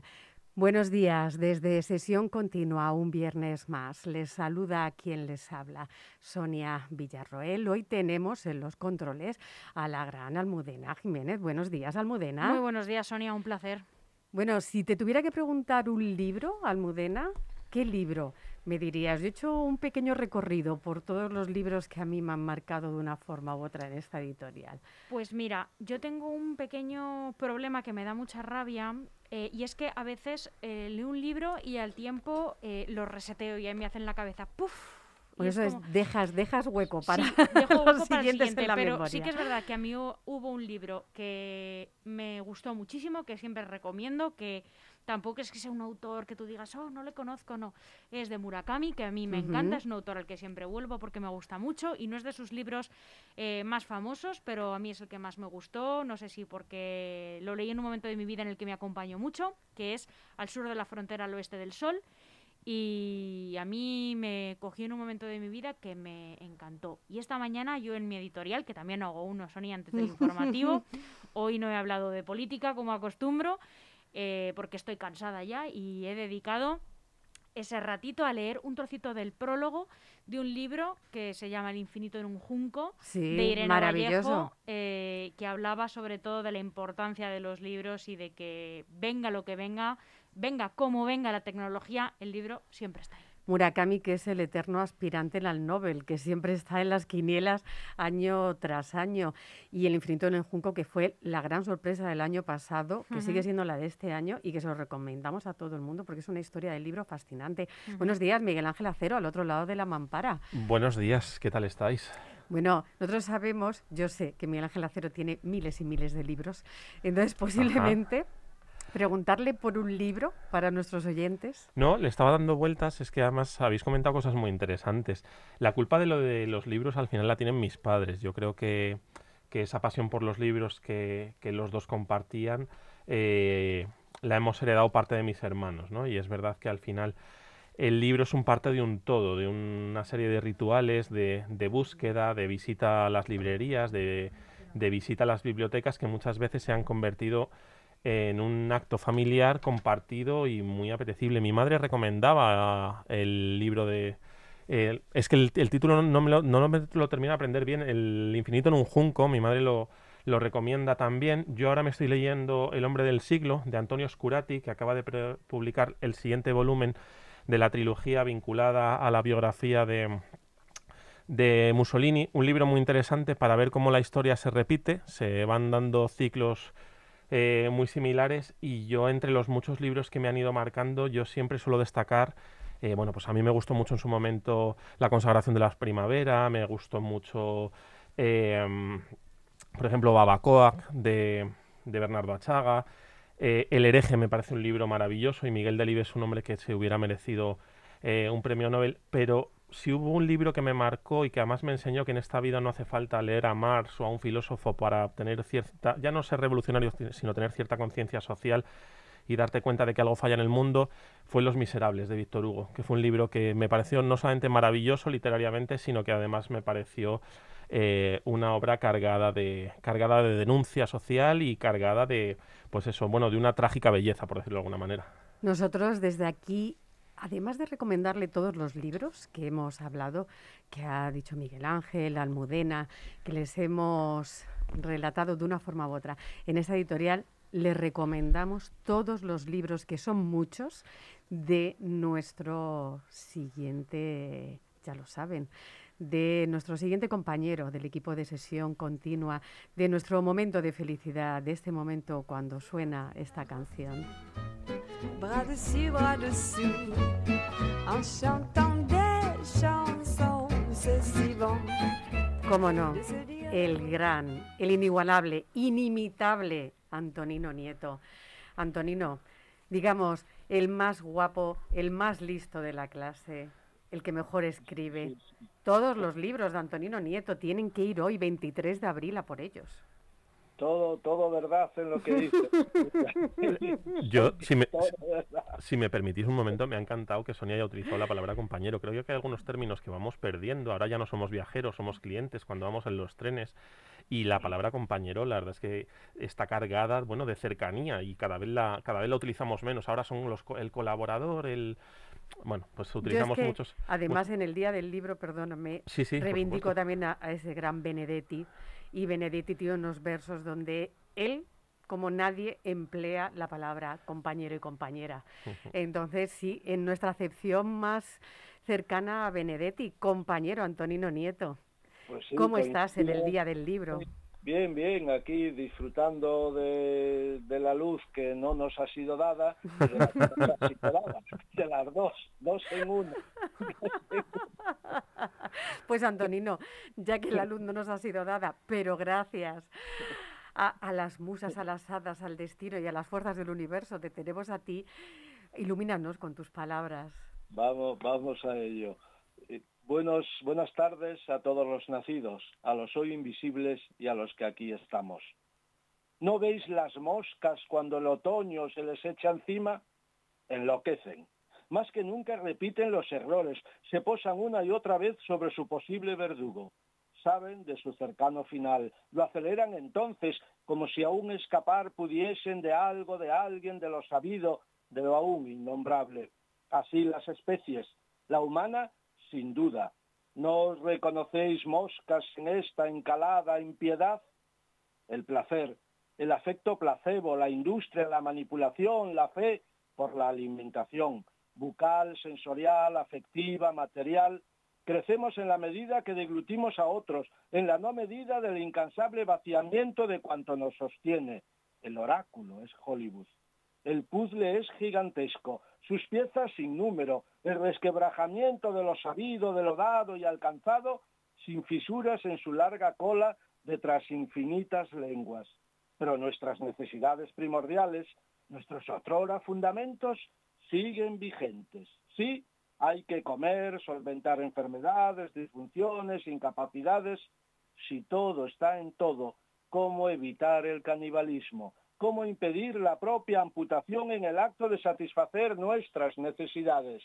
Necesidades, jugo del aire, pulso, alba del diente. Para empezar, inducidos débitos, rentabilidades para quien con ellas crece el foso ciego que alumbra al cautivo.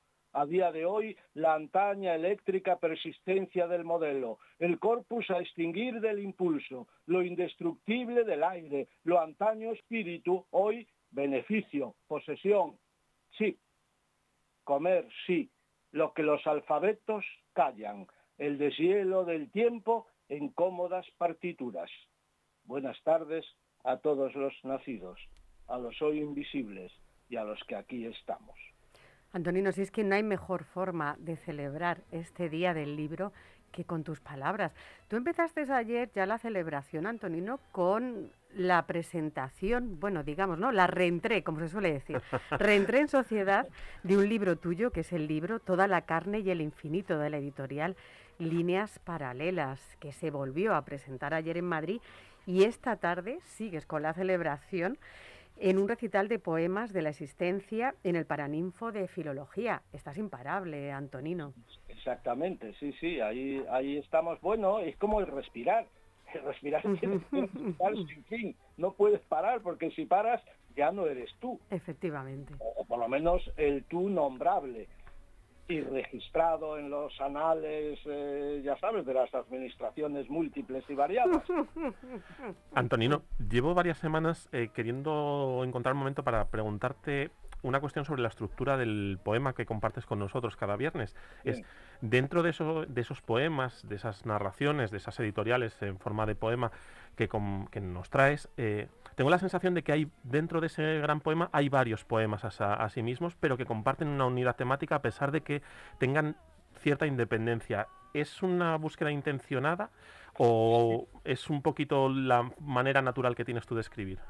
Bueno, son, son las dos cosas. Es, es intencionado y es la fórmula que utilizo siempre. Yo les llamo poémicas, Ah. porque cojo diferentes poemas de diferentes eh, libros míos o cosas que estoy escribiendo en ese momento y los uno para ese acto concreto que voy a realizar o que voy a recitar o, lo, que sea en ese momento porque creo que responden a, a las preguntas que yo me estoy haciendo en ese, en ese instante y, y de esa unidad surge un poema mayor que es el resultado, bueno, es como el cuerpo humano, claro, que somos diferentes vísceras, todas unidas, una unidad económica. Bueno, el cerebro, el estómago, el intestino, las extremidades, el corazón, todo eso son unidades independientes. Cada una tiene su cerebro y sus, y, y- y sus eh, eh, sentidos, pero todos unidos conforman esa unidad que llamamos el cuerpo humano porque es una unidad económica, es que la economía, el vientre del criminal está en todo. Antonino, el libro Toda la carne y el infinito, todo lo tangible y todo lo intangible juntos en esos versos. ¿Qué contiene todos esos versos? Para que la gente vaya hoy a celebrar el Día del Libro comprando este, este libro de Antonino Nieto. Sí, pues toda la carne y el infinito es una recopilación de recitales, de conferencias, de encuentros que, he tenido a lo largo de muchos años y reunidas, eh, reunido todo ello en, eh, en este, en este volumen, toda la carne y el infinito, porque, eh, porque claro, es que uno es muy carnal, es que, la carne, es el alma, al contrario de lo que nos cuentan, la carne es el alma y el infinito es el cuerpo. Bueno, ya sabes que, que ha habido unos estudios ¿no? médicos de no hace, no hace tanto tiempo, ¿no? donde decían que el estómago era un músculo más, ¿no? y decían que el corazón, un segundo corazón estaba, estaba en el estómago. Claro, claro, claro. Por eso decía antes que, que todos los sentidos están en cada víscera, por decirlo así de algún modo. E incluso dicen que el, el primer cerebro estuvo en el intestino. Ujú. Y, y- y, bueno, después, bueno, pues eh, hemos llegado, por eso que llaman evolución o como se quiera denominar, pues al estado actual. Antoni- Antonino, el, hace- ayer compartimos en nuestro otro programa, Amade en las Ondas, compartimos un momento eh, con una invitada en el que yo le, bueno, me vine un poco arriba y le propuse la posibilidad de compartir, hacer a seis manos, como le dije, bueno, pues un libro, un glosario sobre términos vinculados a, a la pandemia y demás. Eh, me estoy viniendo un poco arriba. Hay un gran libro, un libro que yo siempre recomiendo a la gente, que es el de las bibliotecas de escritores, de Jesús Marchamalo, y es muy interesante porque nos muestra la biblioteca de personajes conocidos para nosotros, pero quizás deberíamos co- recoger un poquito el guante de Jesús Marchamalo e ir a buscar las, bi- las bibliotecas de personas no conocidas, pero que tienen esa pasión por los libros que hace que también tengan esas estanterías llenas, esas filas, esos huecos donde buscas para meter la última adquisición. Yo te lo dejo ahí por si te animas. Yo, me, yo hago las fotos y tú los textos, pero podríamos eh, buscar el, el contar que también el- los personajes anónimos tienen esa pasión por los libros y ese problema para guardarlos muchas veces. Claro, no, no, sí, mu- muy interesante lo que me dices y, y- y sí, estoy, estoy de acuerdo en lo que, en lo que dices. Es que, claro, lo, lo anónimo podría ser de algún modo lo eh, que es de algún modo lo invisible, pero es que lo invisible conforma lo visible. Lo visible sin lo invisible no es nada. Porque es su soporte, es su ancla, es su, su respiración, de algún modo y, y eso hay que tenerlo siempre muy presente. En cantidad de ocasiones uno pues eh, o no es consciente o, o no lo tiene en cuenta, etcétera, etcétera, etcétera, pero siempre está ahí. ¿qué sería de lo visible sin lo, sin lo invisible? Nada, nada. O peor, ni siquiera nada. Ni Yo te- siquiera la nada, Sí, eso, sí. eso es muy bueno. Yo estoy escuchando Antonino. y copiando las Ni frases de Antonino la- para las la camisetas. nada. Pues para que la nada no ¿Qué nos atrape, invisible? ustedes tienen que ir todos a comprar los libros de Antonino Nieto. Por supuesto. Y además apunten la cita hoy, 23 de abril a las 7 en el Paraninfo de la Universidad de Filología, para que ustedes escuchen cómo recita Antonino Nieto, que si por la radio es una maravilla, en vivo y en directo no se lo vamos a decir porque tienen que ir ustedes a comprobarlo. Antonino, un abrazo muy grande. Como siempre, un placer. Hasta la semana que viene, compañero. Igualmente. Un fuerte abrazo, Antonino. Un abrazo. Un espoir merveilleux qui donne le frisson. C'est si bon, ces petites sensations, ça vaut mieux qu'un million. And I'm just tryna play it cool now. But that's not what I wanna do now. And I'm not tryna be with you now, you now. Make it difficult to not overthink. And when I'm with you, I turn all shades of pink. I wanna touch you, but don't wanna be weird. It's such a rush, I'm thinking, wish you were here. Ah. And I'm just tryna play it cool now. But that's not what I wanna do now. And I'm not tryna be with you now, you now. But I could be a crush, I could feel you for a rush, I could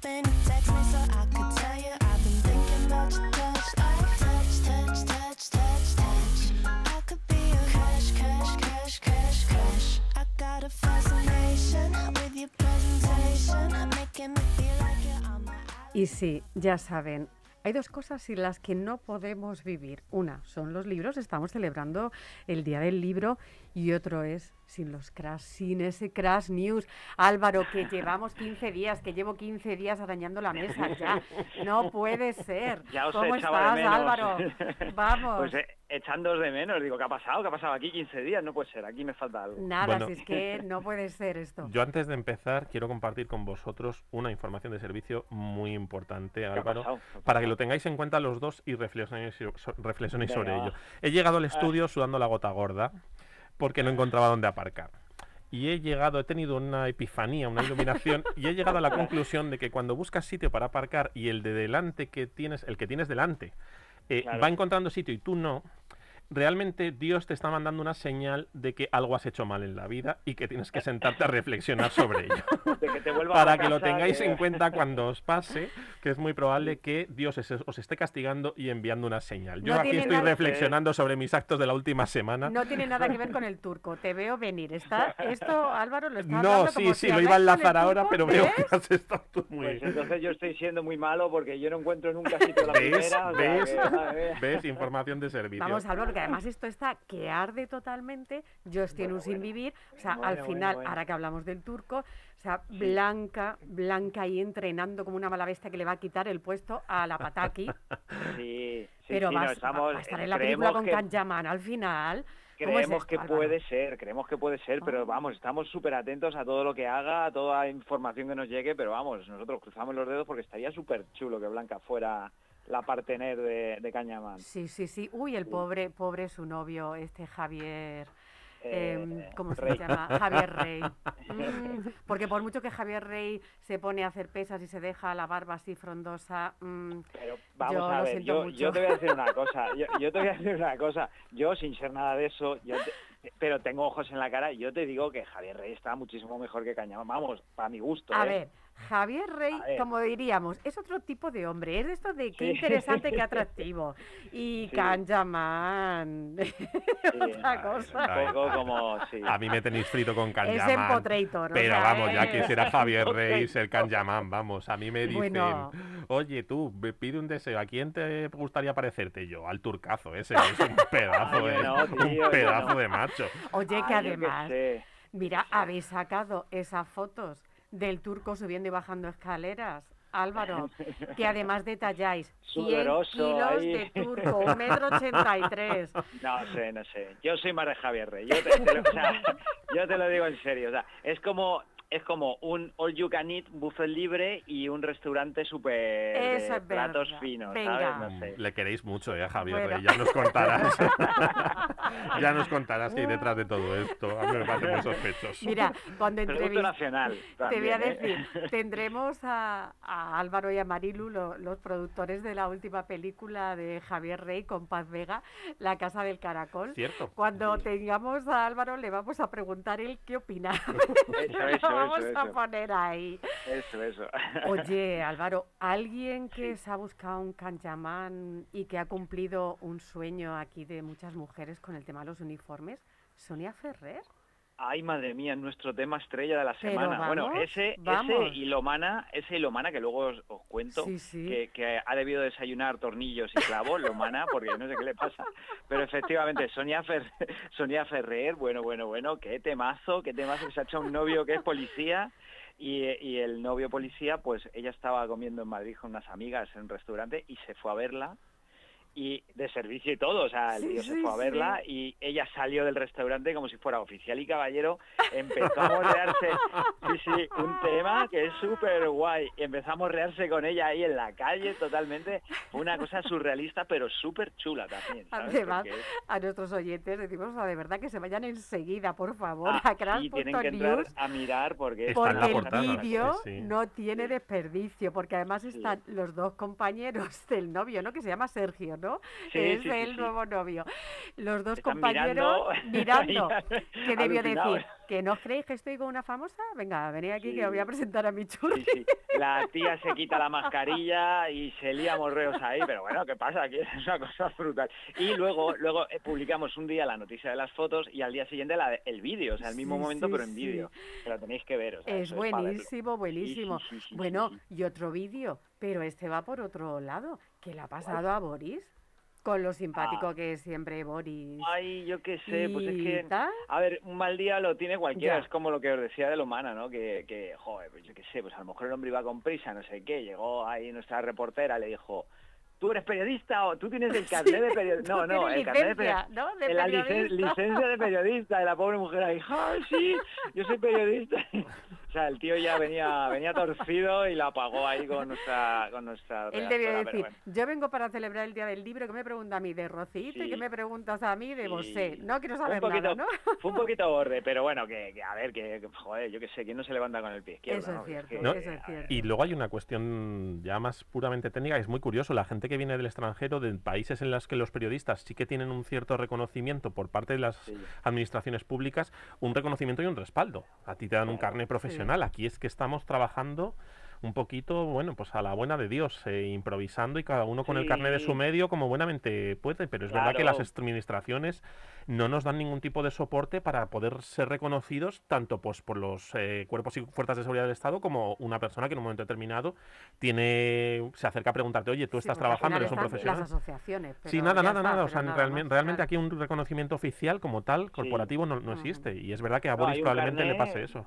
Claro, hay un carnet que bueno, pues que lo puedes enseñar y depende de cómo, ¿sabes? Que no, no vale para gran cosa, ¿no? La verdad. Pero, pero yo creo que, que de todas formas, todas las celebrities, todas, desde las mm, que están ahora emergiendo hasta las ya consolidadas, se tienen que acordar de que en un principio no eran nadie y que gracias al trabajo, gracias al trabajo de los medios, de sacarles en noticias que a veces pues no son gran cosa, otras veces sin mejores, pues están donde están y, y no olvidarlo nunca, ese es el problema, ¿no? Que de repente un día te levantas con el pie izquierdo y dices, pues ahora no me apetece responder. No, tío, pues haces un esfuerzo, respondes, sonríes y te vas para tu casa y todos están contentos, ¿no? Porque es que tratar mal por tratar es Ya. tampoco lo entiendo, ¿no? Bueno, y si no respondes, como la otra protagonista de la noticia bomba, que es que la tiene además aquí a cero encima de la mesa, yin. la que contesta, perdona, perdona, pero tengo que ir a sacar dinero al cajero cuando sale de casa de su madre para que no le pregunten. Por Ah. Iker, Lara Pero Dibildos. yo, Sí, yo os tengo sí, que sí, explicar la motivación de la de esta noticia respecto a mí, el por qué la tengo aquí en la tableta abierta, esperando Sí. a que Sonia te la ponga encima. Eh, para los que no somos aficionados del Madrid, Iker Casillas ha sido nuestro sufrimiento durante muchos años. O sea, ha sido el hombre que nos impedía siempre ver a, a nuestros equipos ganar. Uno de entre los cinco mejores porteros que yo he visto en mi vida. Entonces, un inciso.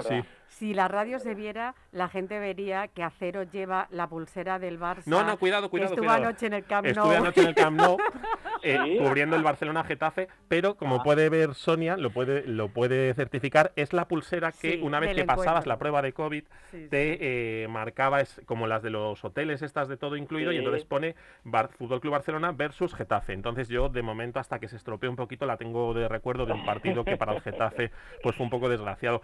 Y como te Sí. decía Iker Casillas ha sido uno de los mejores porteros de, de la historia del fútbol.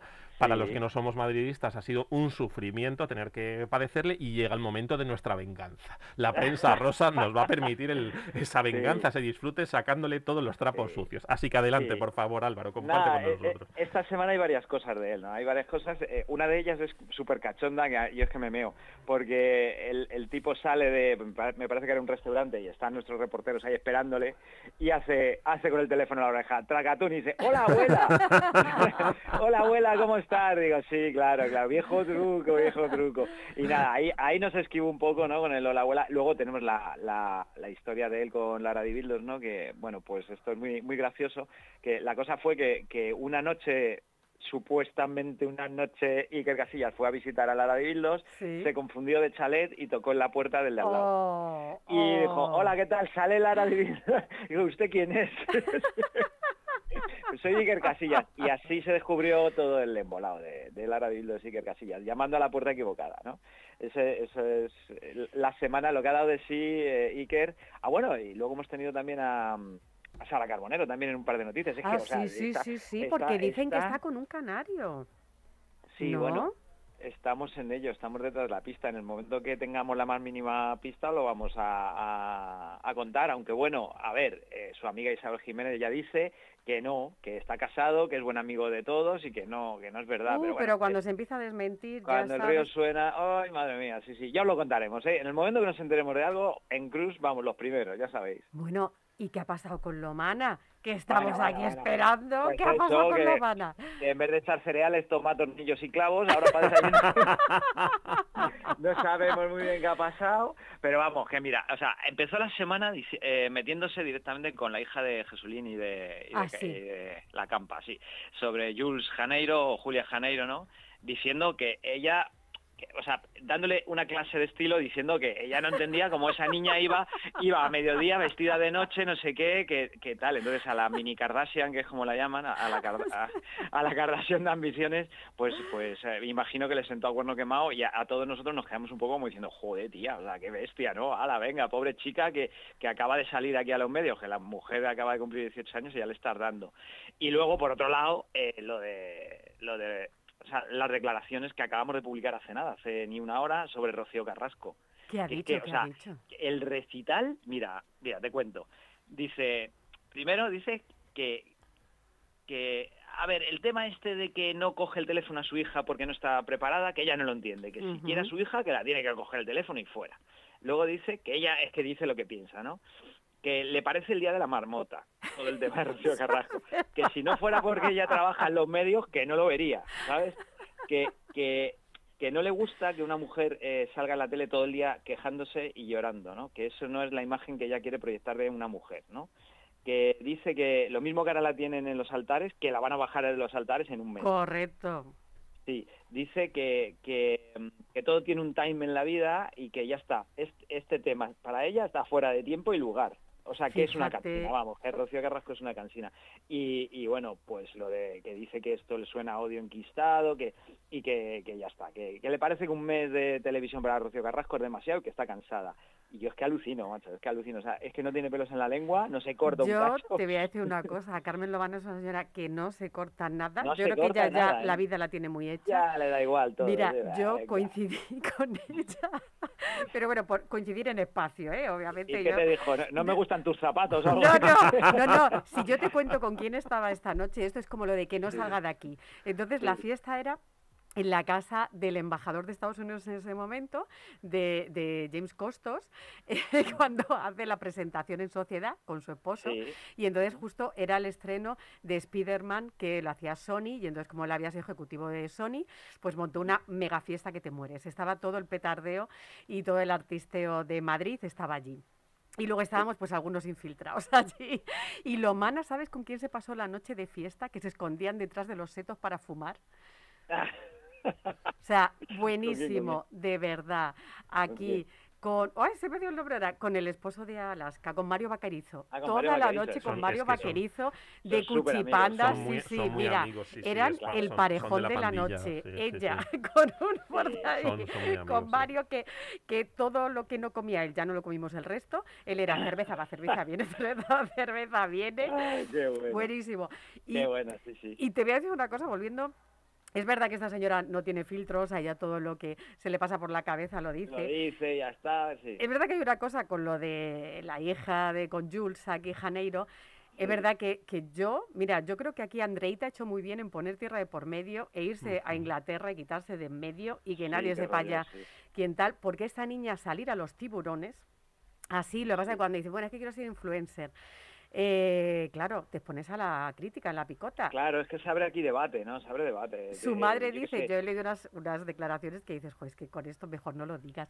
Dice, bueno, tu hija, ¿qué quiere hacer en el futuro y tal? Y entonces ella dice, no, yo primero el grado medio, luego el grado superior y luego pues ya llegará a la universidad. Y entonces le preguntan a su madre y dice, bueno, todavía no tiene muy claro qué quiere estudiar, pero bueno, es que es muy joven todavía. Tiene 18 años, o sea, mm, Claro. quiero decirte, o sea, por los plazos de la edad, Sí, a los 18 sí, sí, uno sí. entra en la, en la universidad. Esta niña va a entrar ahora en el grado medio, que es FP, lo que viene a ser FP de nuestra época.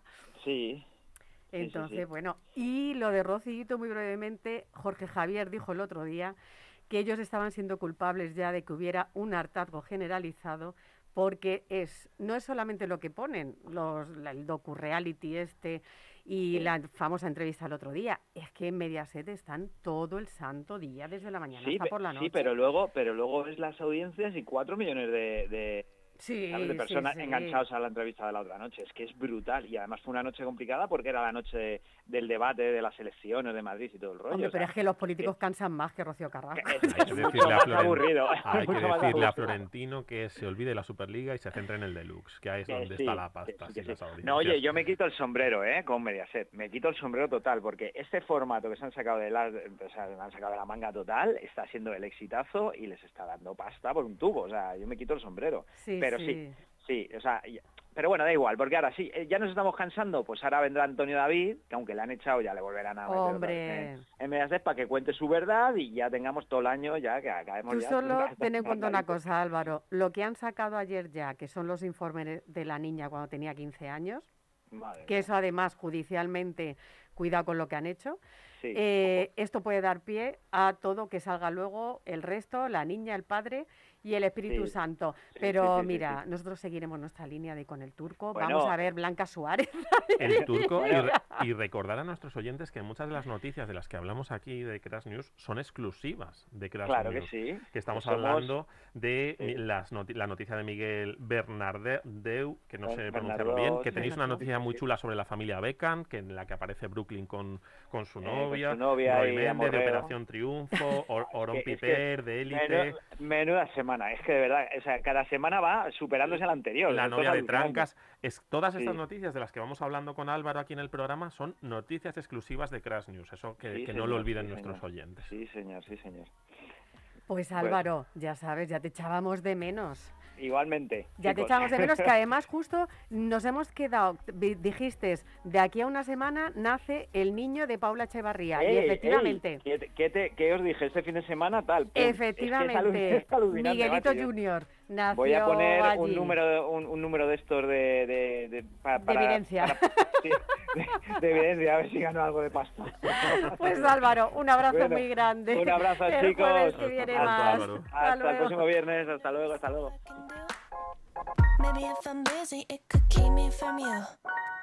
And I'm pretending you ain't been on my mind.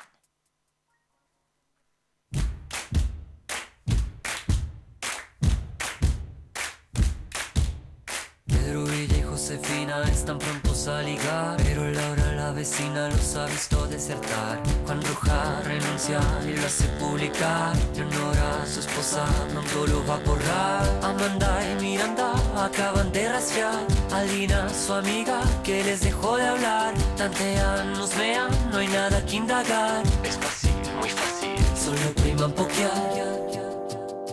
No te metas a mi Facebook. No te metas, por favor. Cada vez que tengo un inbox, me provoca por el close, close. No te metas a mi Facebook. No te metas, por favor. Cuando escribas melodramas,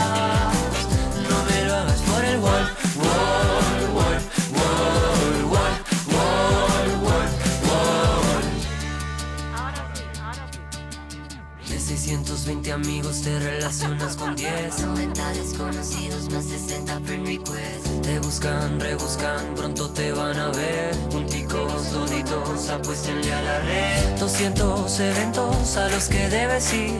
Aceptas a todos aunque no quieras ir. Tu vida es difícil, tienes que decidir. Aplica la regla, ponle a todos maybe. No te metas a mi Facebook, metas por favor. Cada vez que tengo un inbox, me provoca por el close, close.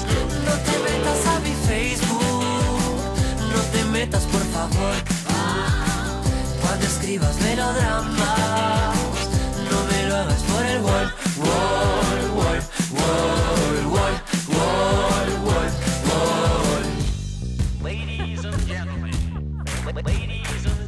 No me lo hagas por el wall. And you know, it's all over the country and No me lo hagas por el wall. over 5 million, million. No me lo hagas por el wall. It's a huge number of people. Me provoca por el wall.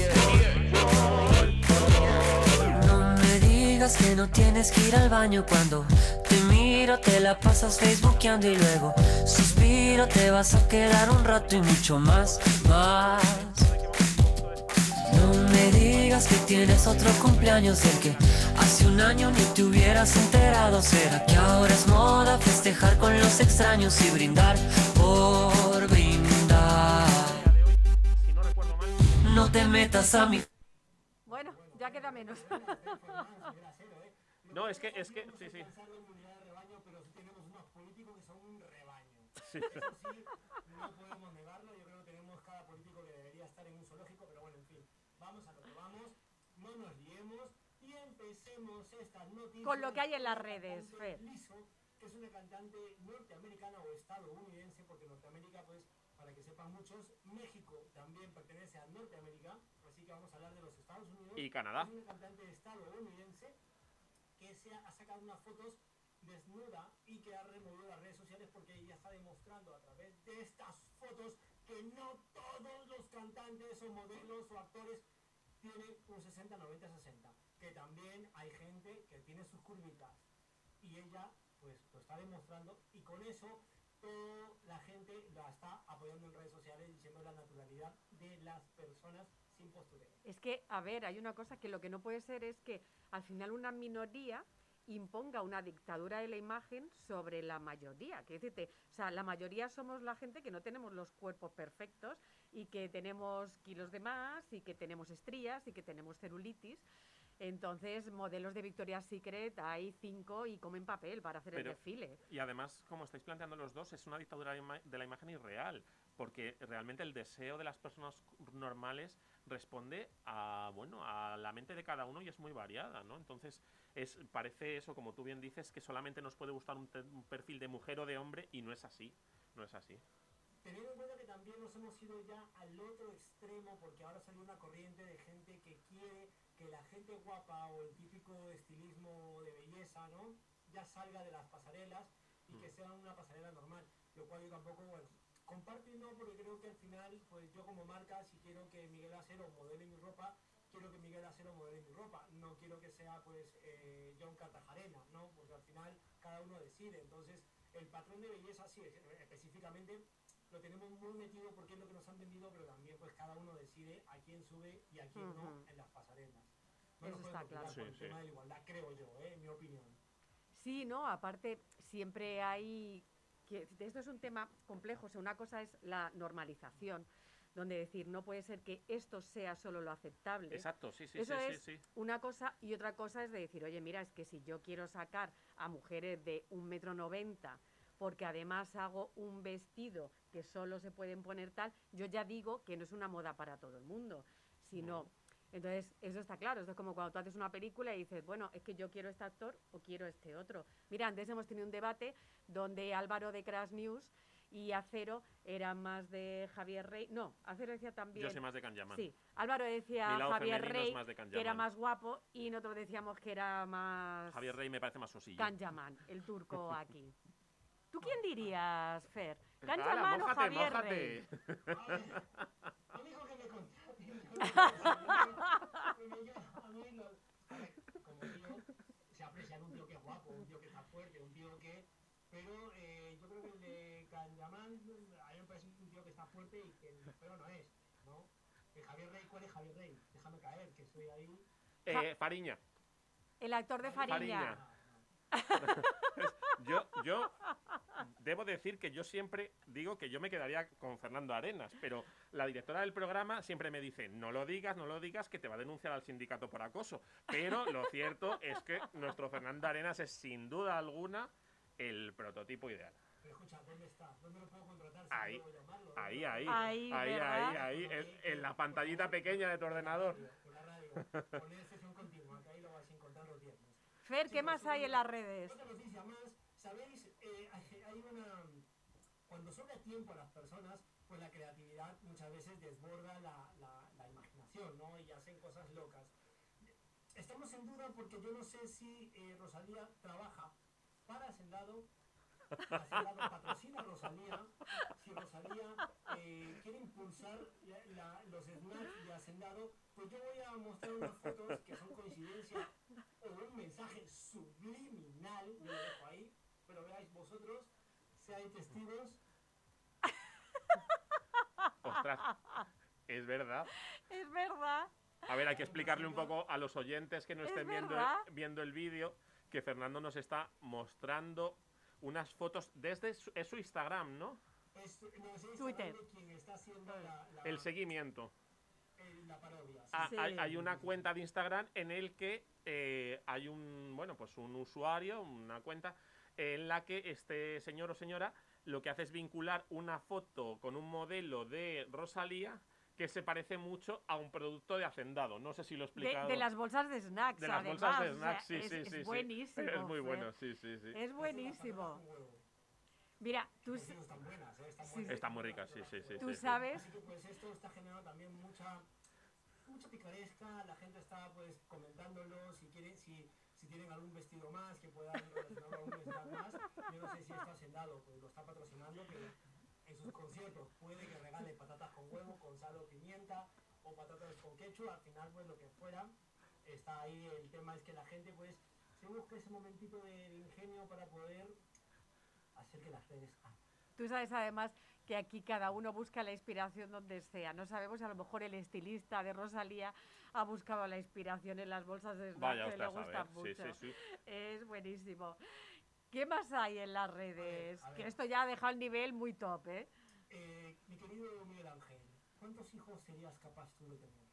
Yo, o sea, con uno estoy superado. O sea, no, con uno me da... Y te contaría que en el continente oceánico, en nuestra bella y querida Australia, donde no solamente hay animales peligrosos y cocodrilos asesinos y tiburones y mil de cosas, hay un hombre que tiene 48 hijos. 48 hijos. Es un surfista, un tío que al parecer es muy guapete, y que eh, pues el hombre donaba su eh, genética a un banco para eh, colaborar con aquellas personas que no podían ser, no podían tener familia. Y resulta que se filtró por ahí, no el nombre, pero sí más o menos como quién era, porque se sabe físicamente quién es, eh, que tiene 48 hijos e inclusive en una misma familia tiene 5 hijos, eh, o 5 son 5 hijos que tiene mm, con su lado genético, ¿no? Entonces esto pues ha hecho que Australia arda, porque cómo es posible que una persona haya llenado casi todo un pueblo de- criaturas. Pero además- con rulito para allá, rulito para acá, eh, con rulitos para acá, con rulitos para allá, y dices tú, ay madre, y pagar pensión, si te reclaman, tenemos un problema. Esto, Sí, disculpa, no, disculpa. perdona, hay dos cosas. Una, que qué buena genética tiene este hombre, que además ha donado tanto. Y luego, pero a mí ya voy a un problema ético más allá. Eh, son 48 niños que crecerán y que en un momento dado pueden interrelacionarse entre ellos sin saber que son hermanos, donde hace poco tú nos decías, ¿no? De uno que se enteró que era que se casaba con su hermanastra, pero estos niños además, a no ser que se hagan un análisis genético, digan, no, es que mi madre eh, fue de donante de semen y decidan verlo, se pueden estar casando hermanos, pueden estar Sí. teniendo relaciones con hermanos. O sea, es- Estamos hablando de, de Australia, que es un territorio muy grande, pero es una isla. Con lo cual es verdad que estos problemas de consanguinidad se pueden acabar. Pero además se supongo que pueden serán en la misma ciudad, posiblemente, ¿no? Los, Sí, los, misma- hijos. en el mismo, el mismo estado, el mismo, la misma ciudad. Sí, sí, sí. imagínate Yo- Cuando te cruzas con alguien que se parece a ti y que dices, oye, este Sí. y ese de acá, de cuando vengan los 48 a pedir la propina del padre, y dices, "Ven para acá". Quiere ser John Malkovich, sí, sí. Bueno, aquí en España se encargaban los reyes de eso. Lo que pasa que, bueno, luego al final, como los iban distribuyendo por Francia, por Italia y tal, les iban repartiendo por ahí y entonces no había tanta consanguinidad. Pero bueno, aquí nuestros reyes sí que iban llenando el territorio de, de hijos ilegítimos que acababan, bueno, pues como en el caso de Juanjo de Austria, acababan siendo grandes de España. Así que mucho cuidado, chicos, mucho cuidado con lo que donan y dónde lo donan, porque Sí. acabar Sí, sí. Y los, de, y- y, los de la clínica o el banco, lo que sea, que llegue un momento que en la carta de donantes eh, tachen el del rubio guapo de Sí, ojos ya, azules, dejen porque ya, es que se va a ya. apuntar todo el mundo ahí, de en plan de... Sí, te- exactamente, te- tercera utilización, sí, sí. Cuéntanos, Fer, Fer. una más, dinos una noticia Bueno, más. chicos, eh, como sabéis ya empezó Supervivientes y esto pues ah, el- es una edición que todo el mundo esperaba, Que está la mujer de Anthony David, que está Marta López, que está Tom Bruce, bueno, gente ¿no? que está muy metida en el medio. Y el otro día pues están los que están encallados, que están en el barco y los que están en la isla, ¿no? En la tierra de, de supervivientes y hubo un concurso en el que se notó y se captó todo el plumero que se había, eh, se había captado, que era, eh, pues tenían que venir los del Callado eh, y los estaban y buscar en un- una fosa unos sacos para poder ganarle al otro grupo. Resulta que buscaban, buscaban, buscaban, buscaban, así que hasta la propia Lara Álvarez se metió a acabar y decía, no, está aquí, no, está aquí, no está aquí, y, oh, milagrosamente, apareció una imagen donde eh, se ve a un colaborador de eh, la cadena colocando el saco. Sí, sí, se tuvieron que ir a publicidad. Durante la emisión en directo tuvieron que hacer un corte de publicidad y es cuando parece ser que este colaborador colocó el saco porque ellos estaban convencidos de que allí estaba y parece ser que se les había, se les había olvidado. Las imágenes fueron captadas y misteriosamente fueron filtradas y pues eso ha dado mucho que decir porque ese, esa, mm, ese concurso o esa, ese pequeño defecto hizo que los chicos del barco, los concursantes del barco encallado perdieran el concurso y pues eh, no se llevaran el premio, pero ya a raíz de eso pues ha aparecido un mogollón de memes con, eh, con este tema, ¿no? Lara eh, preocupada, Jorge Javier diciendo que raro que está pasando esto aquí, no se sabe qué ha pasado, pero bueno, ha pasado. Si es que en Supervivientes lo que no pase y lo que no pase en Mediaset no pasa en ningún En lado. ningún lado. Eso es cierto. Fer, qué placer volver a verte. Besos a tus chicas. Hasta la próxima. Ya sabes. Hasta la próxima, Fer. Igualmente, Fernando.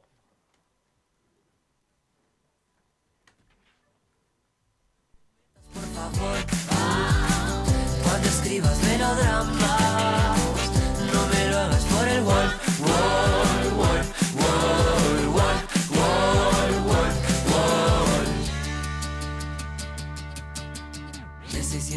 amigos te relacionas con 10 90 desconocidos más 60 friend requests Te buscan, rebuscan, pronto te van a ver. Junticos, toditos, apuéstenle a la red. 200 eventos a los que debes ir. Aceptas a todos aunque no quieras ir. Tu vida es difícil, tienes que decidir. Aplica la regla, ponle a todos maybe. No te metas a mi Facebook no te metas por favor.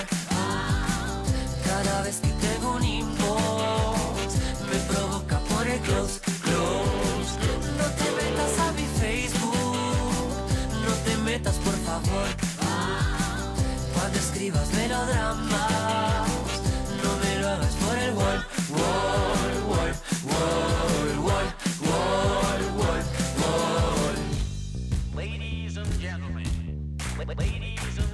No me lo hagas por el No me lo hagas por el wall. over 5 million. million. No me el el digas que no tienes que ir al baño cuando te miro, te la pasas facebookeando y luego suspiro, te vas a quedar un rato y mucho más, más. No me digas que tienes otro cumpleaños del que hace un año ni te hubieras enterado. ¿Será que ahora es moda festejar con los extraños y brindar por brindar? No te metas a mi Facebook,